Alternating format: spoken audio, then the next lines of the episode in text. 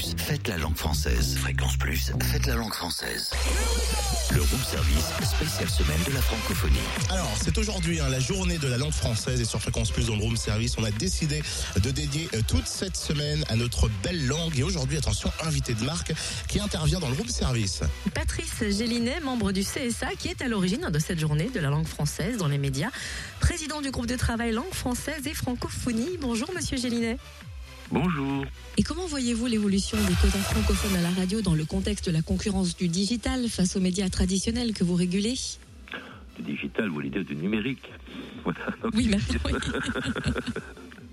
Oui, écoutez, la langue française doit se défendre aussi dans la chanson et c'est d'autant plus important que, vous le savez, un grand nombre de radios, euh, pour ne pas dire la majorité des radios, sont des radios musicales. Et c'est la raison pour laquelle euh, la loi impose aux radios des quotas de, chansons françaises, quotas qu'elles ont souvent d'ailleurs du mal à, respecter dans des genres musicaux comme le rock par exemple.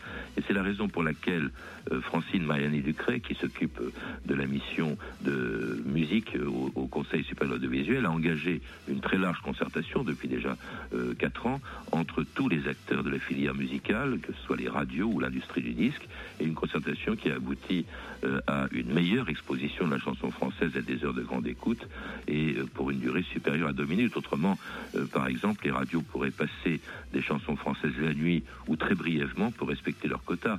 Alors cela dit, les quotas étant fixés par la loi, c'est à la loi, c'est-à-dire au Parlement, de les modifier s'il le souhaite. Eh ben merci en tout cas, monsieur Gélinet, qui revient tout à l'heure à 8h55. Et oui, on a encore des questions à lui poser. Et puis, dans quelques minutes, Julie Zenati sera notre invitée pour nous parler de son amour pour cette langue de Molière.